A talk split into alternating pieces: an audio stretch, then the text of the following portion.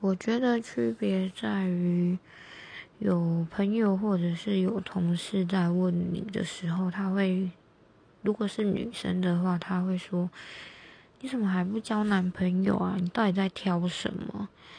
那如果是男生的话，他们可能就单纯会问说：“哎，你交到女朋友了吗？有没有去认识其他新的异性朋友之类的？”这是，嗯，我所感受到的。一个部分，所以有时候会觉得女生比较吃亏的点在于说，别人会觉得，别人眼里看会觉得说，你到底有什么好挑的？你到底在矜持什么？但是男生的话，他们就不这么认为，